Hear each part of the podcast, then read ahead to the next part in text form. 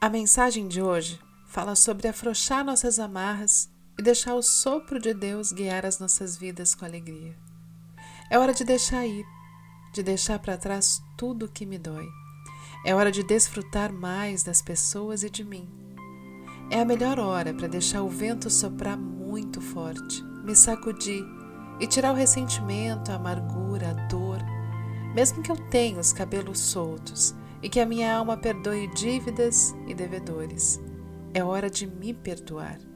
Já me repreendi o suficiente. Foram muitas as pedras que eu mesmo coloquei no meu caminho, as pontes que dinamitei. Como autopunição foi bom, mas acabou. Agora escolho o caminho da autoaceitação. É muito mais econômico e gratificante. Aceito e entendo que nessa nova etapa mereço começar do zero não quero carregar minha bagagem velha, só quero começar esse caminho com uma alma transparente e um espírito tranquilo. Aconteça o que acontecer, no devido tempo eu vou enfrentá-lo, mas não vou antecipar.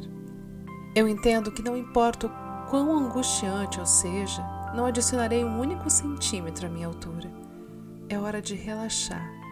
Deus não está me julgando.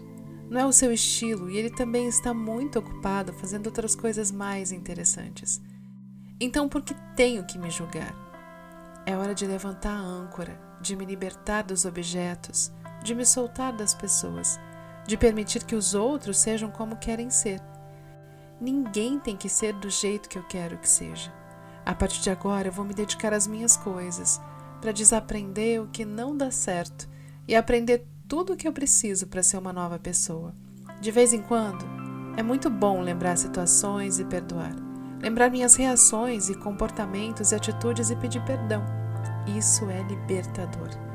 Entre ser feliz e estar certo, eu escolho a primeira opção, porque descobri que estar certo é o pior dos desgastes. É uma armadilha mortal que tira o seu sono tentando corrigir a todos e ensiná-los como as coisas devem ser. Exaustivo. É hora de me soltar. Eu quero me deixar levar pela vida que me transporta. Quero começar com minhas prioridades.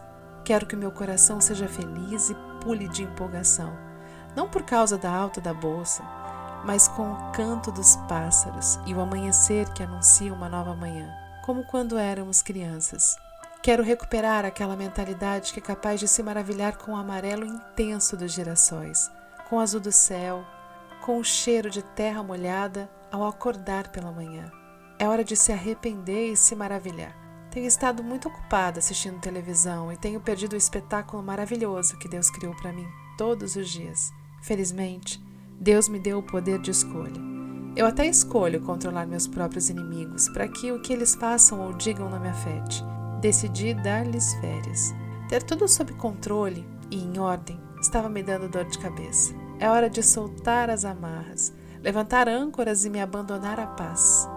De tanto brigar comigo, já estava esquecendo o gosto de um sorriso.